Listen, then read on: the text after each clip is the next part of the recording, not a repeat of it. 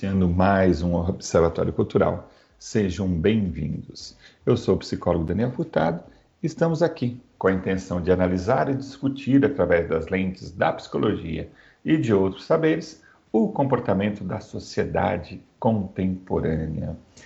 E na nossa sociedade, um dos temas que tá, fazem parte do nosso dia a dia é o dinheiro.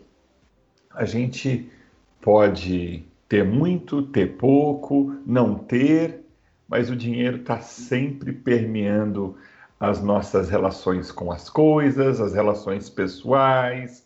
Ou seja, o dinheiro ele está aqui, né? Faz parte da nossa existência, da nossa vida, no tipo de vida que a maioria de nós é, acaba tendo. E se faz parte da nossa existência, ele traz consequências relacionadas às nossas emoções. Ele causa é, sensações, sentimentos bons e ruins.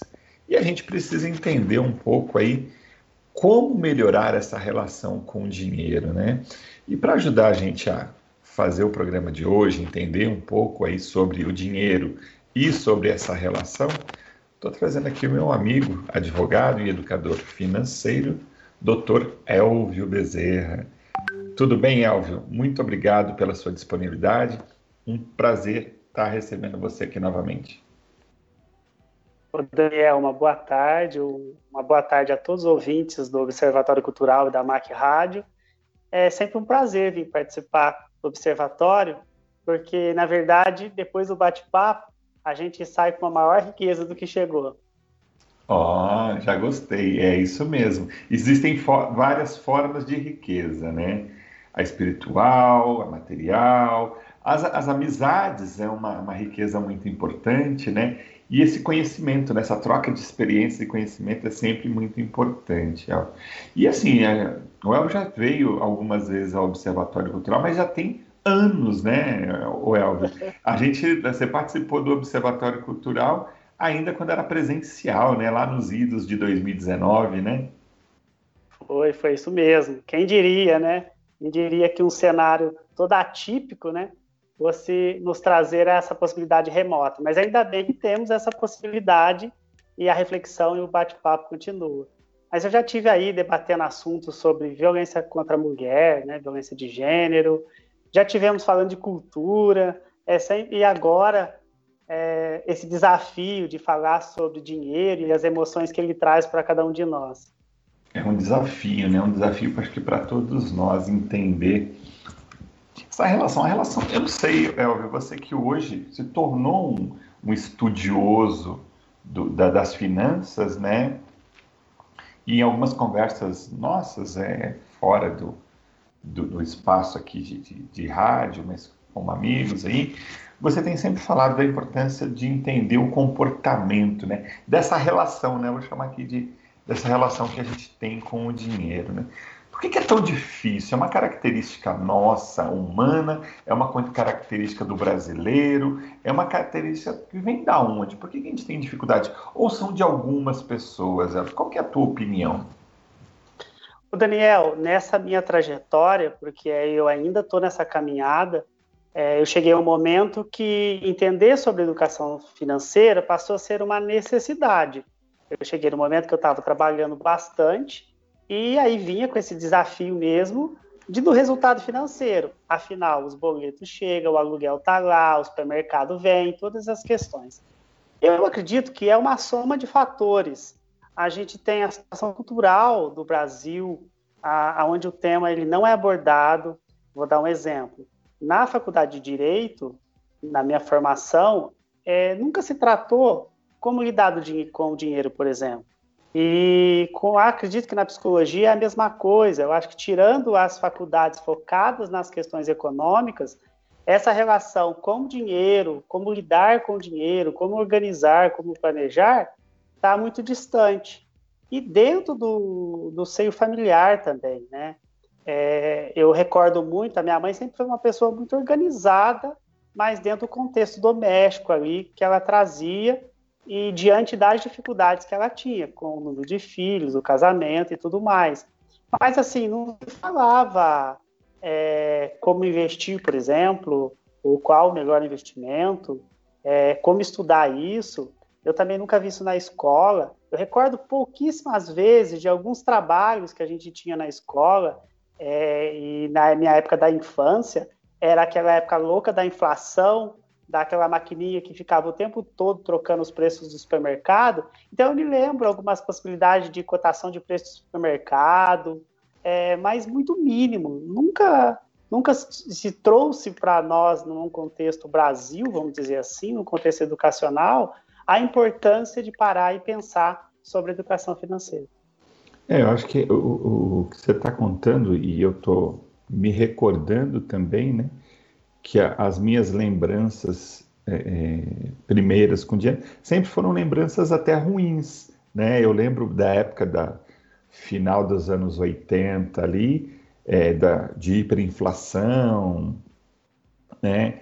É, dos pais, né, da minha mãe contando dinheiro com dificuldade, ou né, é, o, mês ter, o, mês, o mês sempre acabava depois do dinheiro, né? O mês falta acabava no meio. Falta dinheiro, né? É, então sempre teve uma, uma, uma conversa é, em que em torno do dinheiro ele, ele aparecia em situações negativas, né? Justamente. Você acha que isso, e aí eu acho que assim, né? Se a gente pegar isso como comportamento médio da sociedade, né?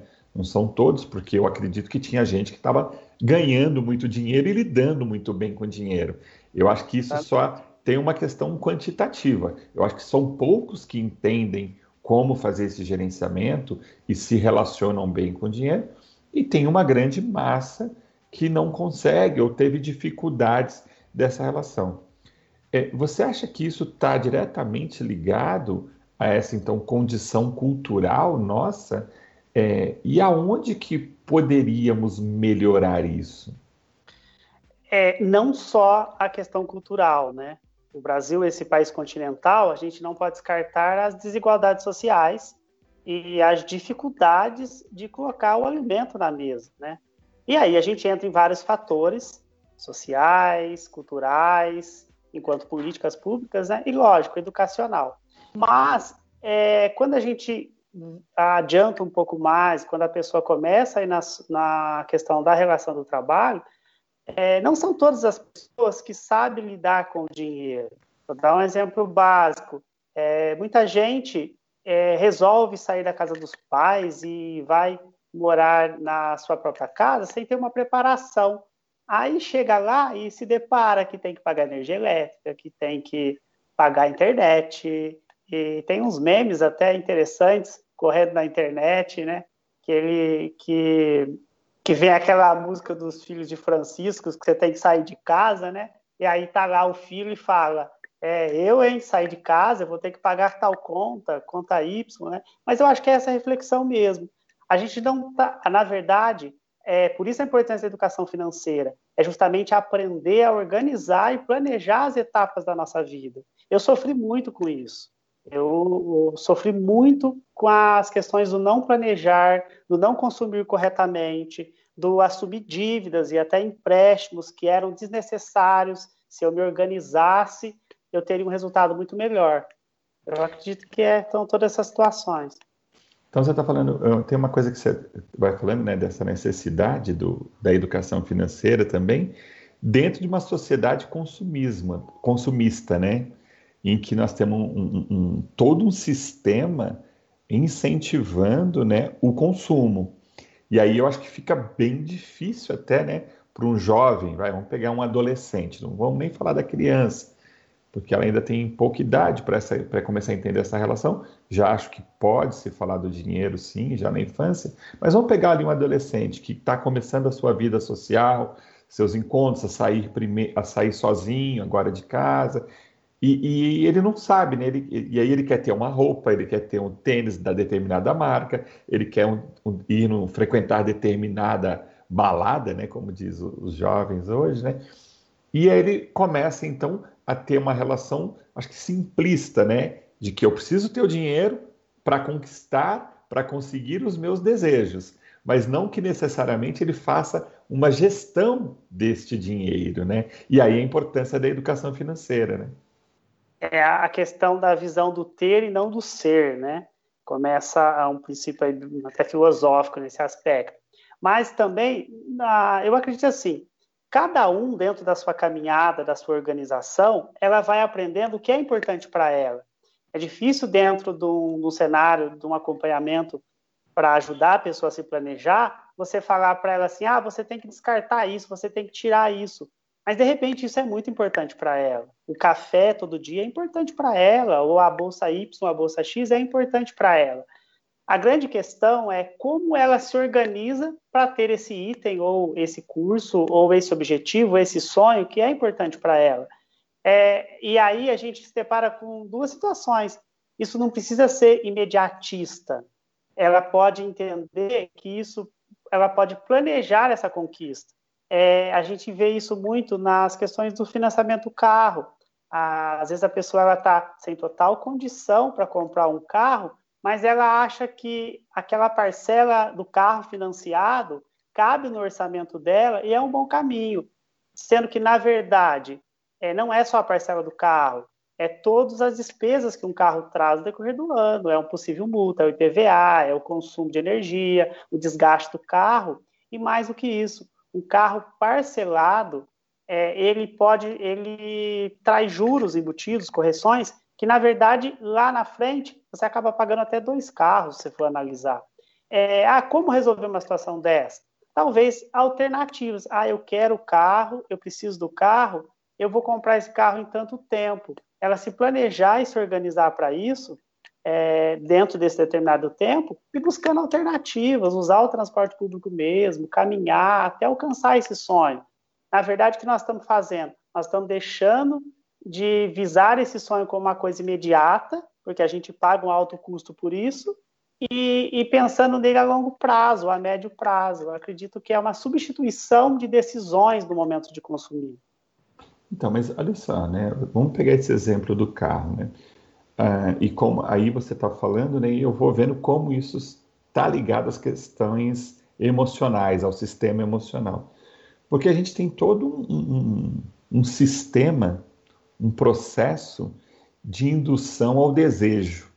Né? A propaganda que a gente vê na TV, hoje na, é, é, é, no YouTube, nas redes sociais, o carro como sendo aquele que te é, não só te, te leva para o deslocamento, mas vai te fazer conquistar determinadas coisas.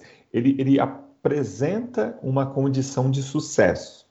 Né? Então você tem toda uma estrutura é, para causar o desejo, para causar determinadas sensações no indivíduo, para que no final daquela propaganda ele fique com vontade, né?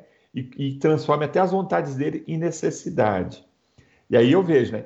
É muito difícil combater, né? Ou pelo menos a gente é, é, gerenciar isso tão friamente, porque a lógica é isso tudo que você está falando. Eu preciso gastar menos do que eu ganho, né? E parece que é um conceito bastante simples, né? E todos os educadores financeiros trazem isso como base. Mas por que, é tão difícil, né? A gente resistir é, é, é, emocionalmente. O Rodrigo fez o sinalzinho de dinheiro, significa que precisa ir para o intervalo. Então, como eu acho que tem uma resposta bem bacana por trás dessa questão, é, eu vou te pedir para a gente falar depois do intervalo e aí a gente continua. Mas a questão é, né? É difícil, né? Emocionalmente, é, lidar com as razões que nos dão para consumir. A gente já volta. Com o Observatório Cultural. E eu estou conversando hoje aqui com meu amigo, Dr. Elvio Bezerra, advogado, que já há alguns anos tem se enveredado aí para a área financeira e tem é, ajudado as pessoas aí a colocar ordem na carteira, no banco, né, Elvio? Tem ajudado as pessoas a lidar melhor com o dinheiro. E, e, eu achei muito pertinente a gente falar sobre a questão aqui no observatório, porque diz respeito mesmo ao nosso cotidiano. O dinheiro faz parte do nosso dia a dia. E a gente terminou o bloco anterior falando sobre essa questão da lógica que é, é, é você ter um determinado comportamento para saber guardar, gerenciar o seu dinheiro, mas que a gente tem toda uma estrutura é, é, montada para a gente consumir. Como lidar com isso tudo? Como, que, como é que faz para puxar o freio de mão, Elvio? Ô Daniel, aí eu vou, eu vou me usar como exemplo nisso tudo, né? Eu sempre fui consumista, né? Eu sempre fui daquele que ficava na dúvida das cores da camiseta, eu levava as duas, né? E às vezes eu nem estava precisando e nem ia usar. É, é um exercício e o exercício se vem, vem através do processo educacional. É, é analisar até do ponto, ponto de vista da ordem psicológica, né? A psicologia está totalmente ligada a isso, à questão comportamental. Não tem como é, fugir disso. Mas é, é o exercício através da educação financeira é, analisar o seu comportamento e começar a se perguntar. Por isso não é fácil. Por isso não é, é só um controle de gastos. Por isso não é fácil só uma questão de eliminar despesas e ah, quanto eu estou ganhando e quanto eu estou gastando. Vai além disso, né? Tem a ver com sonhos, tem a ver com objetivos, tem a ver com metas. É, muitas vezes tem a ver com uma desordem que levou a um estresse, a um cansaço, a uma dificuldade, né? Então, é, é, para mim, funcionou muito a questão da educação financeira, porque ela me fez parar e refletir. Ela me fez assentar e começar. Eu tinha, sim, costumes de anotar gastos, de anotar as questões, mas isso levava um tempo. Eu entrava numa desordem novamente.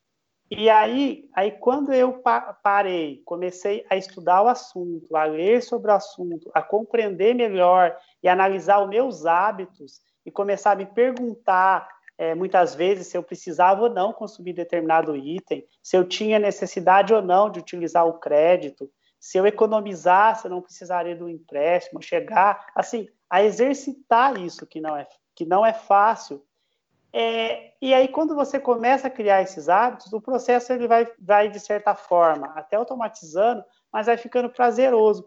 Quando você. Com, com, por isso que eu falo que os métodos são parecidos, mas o processo e o jeito é de cada um. E por isso que quando as pessoas me perguntam assim, isso é uma frase até do Benjamin Franklin, né? É, qual que é o melhor investimento? Primeiro, porque eu não posso indicar investimento, eu não sou assessor de investimento. É, segundo, o melhor investimento é no conhecimento, é conhecer você, conhecer seus hábitos, conhecer o que o sistema econômico e financeiro proporciona nesse universo todo. Entendi. Entendi e, e me fez lembrar, esses dias eu estava lendo o seu blog, é, elviobezerra, né, .com.br, né? Ponto .com. E, ponto .com. E eu estava, acessei lá, e, e, você dizia, me chamou uma atenção, uh, me chamou minha atenção, você usou o termo relação tóxica com o dinheiro. Né? A gente está acostumado a falar da relação tóxica dentro de relações interpessoais, né? casais, amigos, familiares. O que, que é uma relação tóxica com dinheiro, Elvio? A, a Nani People, um abraço aí para a Nani People, ela usa uma frase, eu já vi em vários shows dela e também conversas particulares, ela fala assim: o dinheiro não aceita desaforo. Eu não sei se a frase é dela, mas eu já ouvi falando isso. Né? O dinheiro realmente não aceita desaforo. E uma hora você vai ter que pagar a conta. É, é essa relação. Aí a gente volta naquela questão do imediatismo, né? É o fazer agora, sendo que eu poderia esperar e fazer depois. É, é a satisfação. Aí a psicologia vai explicar melhor, né, Daniel? é a satisfação e o prazer de ter aquilo naquele momento. E às vezes você não está em condição de ter é, naquele momento.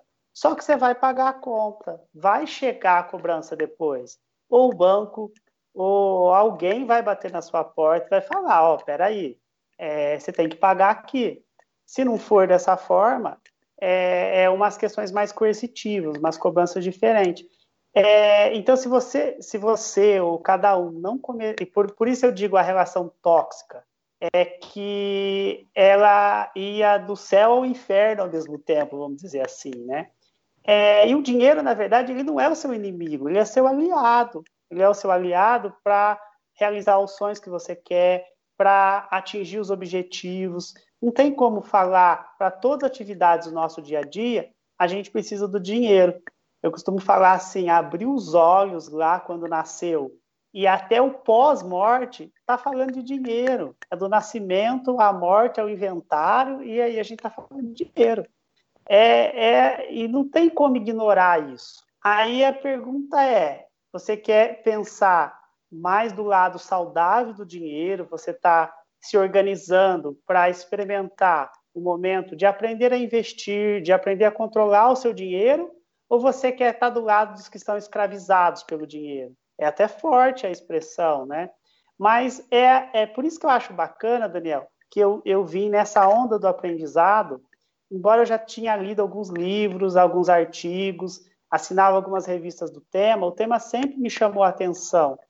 Mas eu, eu recebi um choque de realidade é, na internet, através de influenciadores digitais, é, num vídeo onde eu comecei a ver o passo a passo que eu teria que seguir. Não que a minha vida financeira está atingida no mar de rosas que eu quero que esteja, mas ao menos eu comecei a refletir muitos pontos da minha vida, a entender, a, a me usar como experiência nesse processo todo. E foi interessante, porque aí começou a aparecer próximo a mim é, outras pessoas com dificuldades, dificuldades parecidas com a minha, dificuldades diferentes.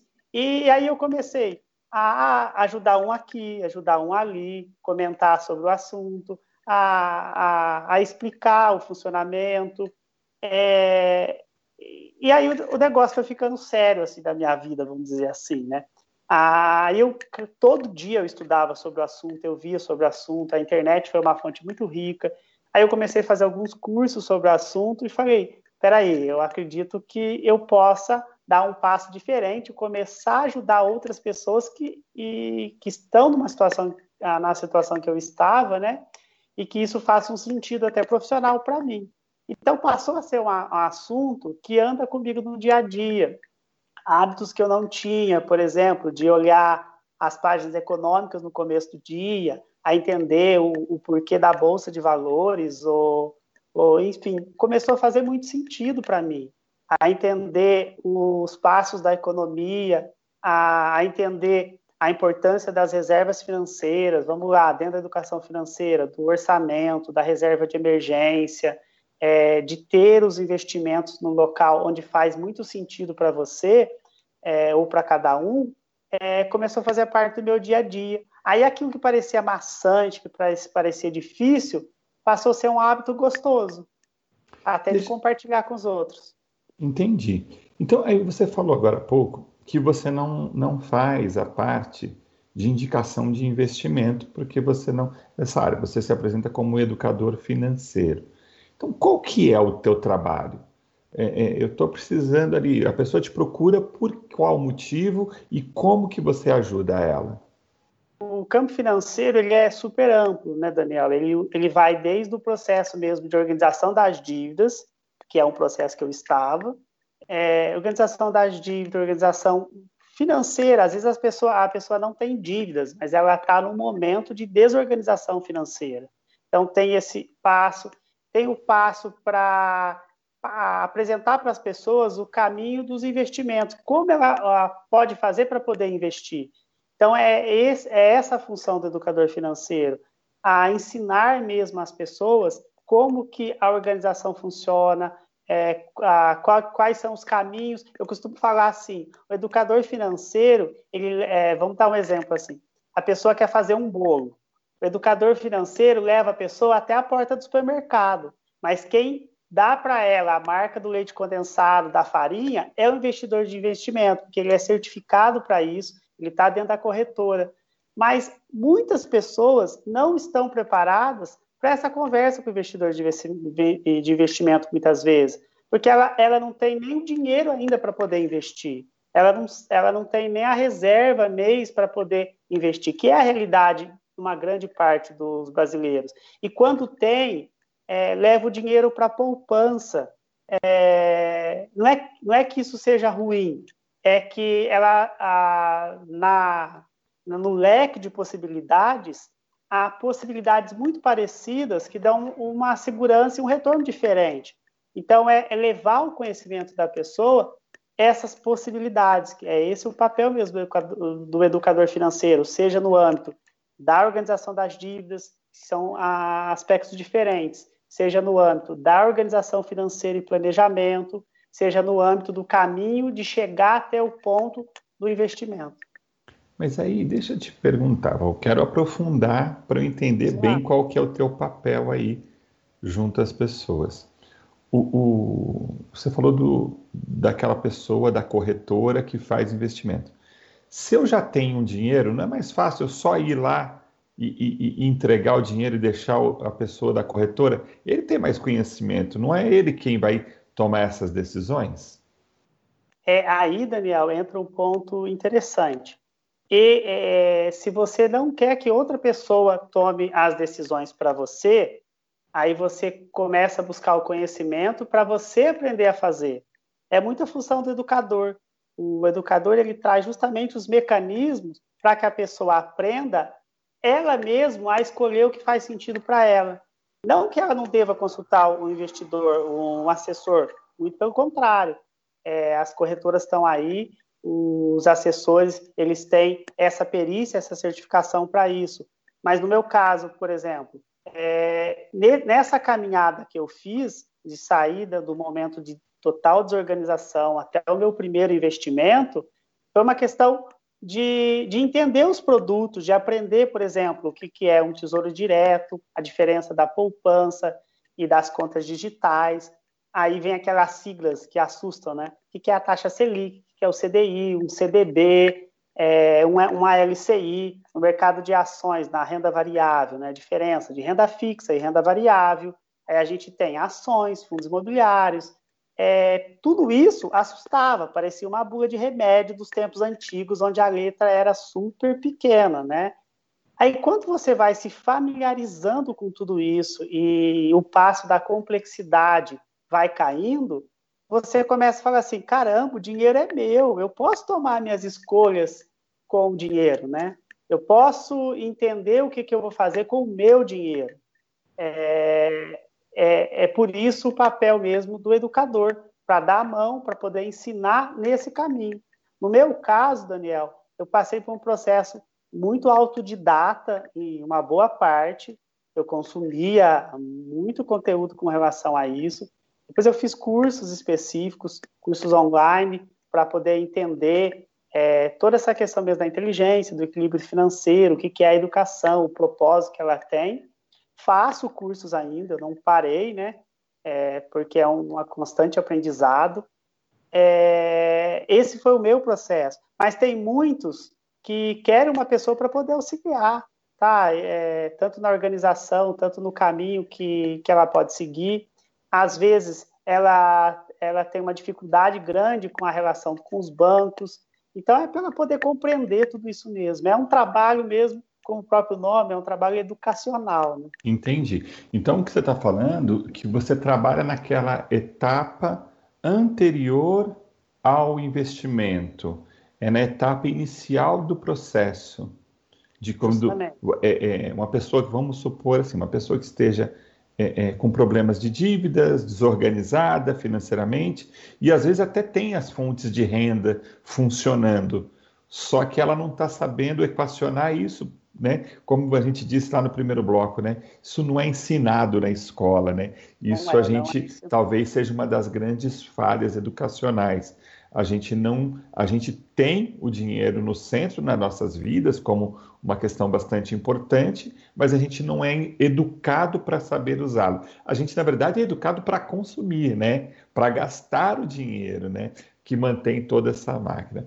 Ô Elvio, tá bem bacana o papo. A gente vai precisar ir para um intervalo e a gente volta já já. Pessoal, voltando com o Observatório Cultural, conversando hoje com Elvio Bezerra, advogado e educador financeiro, que está ensinando uma coisa, para mim está sendo novidade, Elvio, entender dessas etapas, que para mim está fazendo muito sentido, né? A gente precisa aprender a, a, a, a cuidar da coisa primeiro, para depois a gente botar essa coisa para funcionar, né? É como é, é, é, essa falta mesmo de educação financeira que a gente tem, e que às vezes problemas pequenos se tornam problemas enormes, né, por falta de educação né, financeira, né? E, ou até é, falta de potencializar. Gente, às vezes a pessoa já está ganhando dinheiro, ela já tem sua fonte de renda, mas não consegue potencializar esse ganho. Recebi algumas mensagenzinhas ali, já até encaminhei para você aí, né? Pessoal falando que está aprendendo, que está gostando. Então, vamos ajudar esse pessoal que está acompanhando a gente, Elvio. Quais são os passos? Dá dica para a gente, né? Como a pessoa. Vamos falar de dívida primeiro, porque eu acho que assim, né? Sei lá, não tenho esse número, talvez você tenha, mas a maior parte da população brasileira é endividada. Como lidar com dívidas, Elvio? Ô, Daniel, 70 milhões de brasileiros estão numa questão de inadimplência, de dívidas mesmo, né? Esses são dados do Serasa, do SPC. É, é assim, primeiro tem três ações, três palavrinhas, não é ação de investimento agora não, três palavras, três verbos, que é economizar, poupar e investir. Eu gosto de separar esses três assim. Economia. Primeiro, você tem que fazer todo. Ah, a pessoa está em dívida. Ela não, não pode ter medo de encarar a questão das dívidas. Tem gente que tem medo de abrir o extrato, medo de abrir o aplicativo do banco. Não adianta, o problema está ali. Na verdade, você tem que ter a coragem de enfrentar o problema. Então, senta e começa a marcar tudo isso, analisar tudo isso. Pega os extratos, grifa. Pode ser que nesse momento que eu chamo do momento da faxina financeira e desse economizar, você consiga encontrar aonde estão tá os vazamentos. Às vezes não é a, o quanto você está ganhando, mas é quanto você está gastando. Às vezes você tem uma TV a cabo desnecessária, você tem um, um, serviço de telefone que é muito caro, você pode trocar por um mais barato, ou seja, faz essa faxina mesmo. Esse é o ponto do economizar.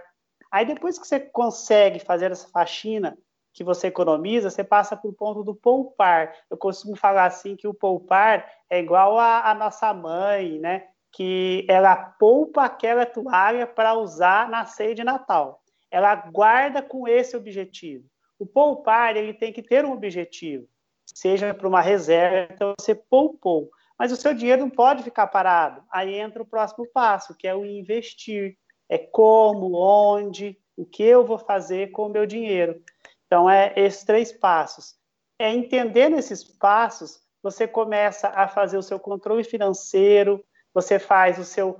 A, o seu a, eu não gosto de usar o termo planilha, porque o termo planilha assusta as pessoas, né? Mas você faz o seu orçamento pessoal, você faz a, aí, durante um ano, qual que é o caminho que você vai seguir, o seu mapa, né? Eu, eu sei que você, você, Daniel, gosta muito da questão da, da navegação, né? É, até porque enquanto a gente está navegando, a gente não sabe quando vamos mudar a rota, né? Mas se a gente tem um mapa, tem as ferramentas, isso facilita. Então, é essa a função do orçamento. Eu costumo falar que são duas expressões de Minas aqui, né? Oncotô, poncovô. Então, aonde eu estou e para onde eu vou. O orçamento ajuda muito nisso. É, e a, ultrapassar essas possibilidades, aí vem o momento de fazer sua reserva de emergência, que a gente chama, você buscar aí uma economia, é, uma, poupar um valor que te sustente de 6 a 12 meses. Isso é uma etapa de construção. Depois que você passa por essa etapa, aí que você começa no ponto mesmo de investir o seu dinheiro com outros propósitos, né? É, por que isso? Porque se você tem uma reserva, você fica desempregado, por exemplo, você tem uma reserva que te vai ajudar é, por esse período. Aí, o, hoje, por exemplo, eu tenho ajudado pessoas nessa organização financeira e tenho ajudado bastante no passo de aprender como faz o investimento, assim, é como chega até o momento de fazer o investimento. Então, é, é, é trazendo assim, é um processo e dentro desse processo você vai entendendo, experimentando o seu tempo. É, e a função do educador é justamente isso, acompanhar você nesse processo. Entendi. Uma coisa que eu, eu aprendi um tempo atrás, Elvio, e eu achei bem interessante uma, essa ideia, queria que você comentasse. Dinheiro não é para ser guardado, é isso mesmo? É, é, já tem, tem várias histórias das pessoas que guardaram o dinheiro debaixo. Eu lembro de uma matéria, muito tempo, uma, um homem ele guardava o dinheiro numa caixa de sabão em pó, mas muito dinheiro. Só que. que é dinheiro lavado esse. É, dinheiro bem lavado. É, só que o que aconteceu? É, o dinheiro mudou a moeda, é, teve inflação, ou seja, ele perdeu a possibilidade de fazer o dinheiro trabalhar para ele, né? É a magia dos juros compostos, que chamam da oitava maravilha do mundo. Mas, é, porque se o dinheiro ficar guardado, ficar, tipo assim, né? O, o porquinho, você deixar o dinheiro dentro do porquinho, você não vai ter a possibilidade de ter retorno com juros, com correções desse dinheiro, né? E nem é, é, é isso que é importante. Na verdade, por isso que é economizar, guardar, poupar, mas investir o seu dinheiro. Investir em investimentos e produtos que faça sentido para você e faça sentido para o seu objetivo naquele momento. Legal. Essa semana, é, essa semana que, que a gente está passando, né, para quem está ouvindo o podcast, o programa né, é gravado às sextas-feiras. E para quem está acompanhando a vivo, sabe que hoje é sexta-feira. E, e, eu tenho um tema que eu trabalho nas minhas redes sociais por semana. E eu tenho falado sobre o tempo, né, o, o uso do tempo. Então eu comecei na segunda-feira conversar com as pessoas, discutir, fazer reflexões a respeito do uso do tempo pra, das pessoas. Eu vi que no seu blog também você fala de viagens. Eu vi que você fala de lazer. É, queria que você comentasse um pouco dessa relação, né? Porque eu, eu tenho nesse modo, modelo antigo de se relacionar com o dinheiro, as pessoas diziam, né, que tem que economizar até no cafezinho, e aí a pessoa vai cortando todas as possibilidades. Ela tira até o prazer dela, né? Porque ela quer enriquecer, quer ficar endinheirada, é, e, e aí ela acaba cortando tudo. E eu vi que você tem lá uma parte falando, olha, da importância do lazer na vida das pessoas. Queria que você explicasse essa relação. Dá para a gente sair de dívida, economizar, poupar e investir e ainda assim ter momentos de lazer? Ô Daniel, a gente vive por conta daquilo que nos faz bem e nos traz satisfação, né? Tá aí a psicologia para explicar as questões dos nossos prazeres, né? É, na verdade, o processo do, da caminhada da educação financeira, ou seja, do seu, da sua organização financeira, tem que ser prazeroso. E se você cortar tudo aquilo que te faz bem, ou te, te traz uma satisfação. Eu, por exemplo, se eu cortar o meu café do dia, eu surto.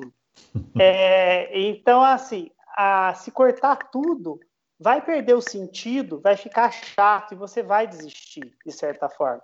É, o que, que isso é importante? Quando você constrói, aí a gente está falando da etapa que você saiu das dívidas, você conseguiu esse, essa organização e você está lá na sua planilha de orçamento, até mesmo o pagamento da dívida, às vezes a pessoa acha que tem que, é, que quitar a dívida tudo de uma vez. Não, às vezes ela pode trocar a dívida mais cara por uma mais barata, ela pode negociar parcelamentos, tem várias possibilidades. Mas, enfim, é, o que, que é interessante? Ela dividir, ela dentro da questão do orçamento dela, ela dividir o que, que é essencial para a sobrevivência dela, os gastos de casa, é, supermercado, energia, a, enfim, todos os gastos básicos essenciais, e, e aí os gastos de lazer, eu, eu costumo chamar dos, dos gastos de estilo de vida.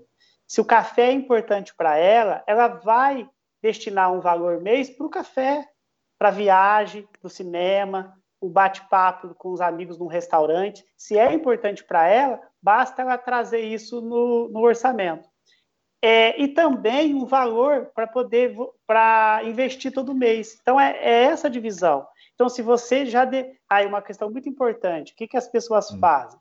Ela busca investir o que sobra. É uma forma errada da gente pensar. Na verdade, a primeira pessoa que a gente tem que pagar é a gente. Boa. falar, o, assim, você, tem, você tem que ter o boleto Daniel todo mês. É o primeiro boleto que o Daniel vai pagar. Ele tem que se comprometer com isso. Assim como pagou o boleto Daniel, vai ter os boletos gastos essenciais e os, os boletos de estilo de vida. Ah, tem educadores financeiros que costumam trazer os métodos dos envelopes. Você separa os valores nos envelopes. Esse é para casa, esse é para o meu café. E assim vai.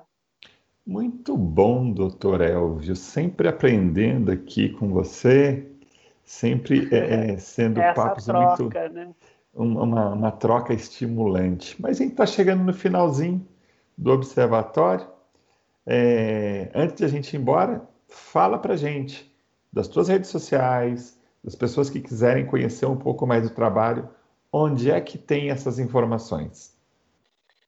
É o meu Instagram, arroba Elvio Bezerra, e arroba Elvio Bezerra está nas outras redes também, Twitter, LinkedIn, Facebook, mas pode me seguir lá no Instagram. E, e, e também tem vários, vários materiais, várias orientações no meu blog, elviobezerra.com. Acompanha lá, faz comentários, manda perguntas, estamos aí. Muito bom. Agradeço mais uma vez a sua disponibilidade, agradeço mais uma vez essa troca de experiências, o teu conhecimento. É, só posso agradecer por trazer essas dicas, essas, essa possibilidade, né? Conhecimento transforma, conhecimento é o que modifica, né? Para a gente não fazer bobagem com o nosso dinheiro. Elvio, muitíssimo obrigado. Conhecimento é o melhor investimento. Eu escrevi isso lá no blog também, Daniel. Eu que agradeço, agradeço você, o Rodrigo e todos aí da MAC Rádio e do Observatório Cultural. Muito obrigado, um abraço e gratidão. Show de bola. Rodrigão, você gostou?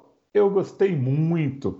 Foi show de bola. E você que está aí nos acompanhando, gostou também? Você pode ouvir este e outros temas do Observatório Cultural onde e quando quiser. É só acessar os podcasts no site da macradio.com.br ou também procurar lá no Spotify, Deezer ou Apple Podcast ou na sua plataforma digital preferida. É só procurar PC Daniel Furtado. Agradeço muito. Comando técnico de Rodrigo Albert. A todos, até a próxima e fiquem bem.